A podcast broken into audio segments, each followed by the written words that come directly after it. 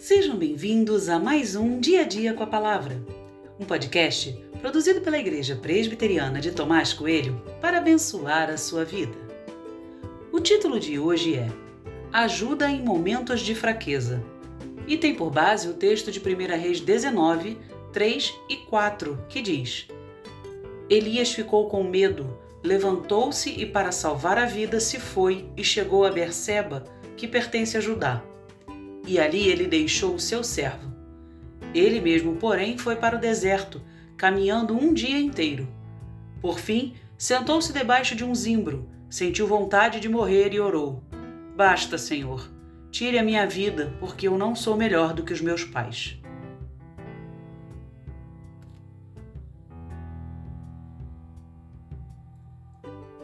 É impressionante para mim observar nessa passagem algo tão importante na vida de Elias: a sua humanidade.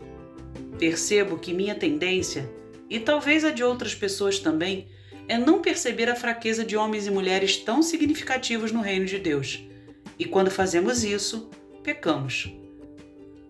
A ameaça de Jezabel alcançou o coração de Elias.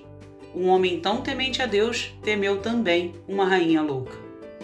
As palavras da rainha penetraram seu coração de tal forma que suas atitudes a partir daquele momento parecem não fazer sentido algum para alguém que servia a Deus. Elas estão apenas conectadas com seu medo. Ele foge, decide sozinho para onde ir, abandona a companhia que tinha, caminha sem direção certa e clama pela morte. Esse é um resumo do que aconteceu. Mas por quê? Se ele sabe que só Deus pode tirar sua vida, o que ele teme tanto assim?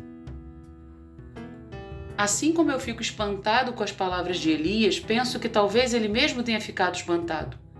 Talvez ele nunca tivesse pensado que poderia pensar ou dizer certas coisas. Quem sabe ele até se sentiu um incrédulo e por isso era melhor morrer do que viver.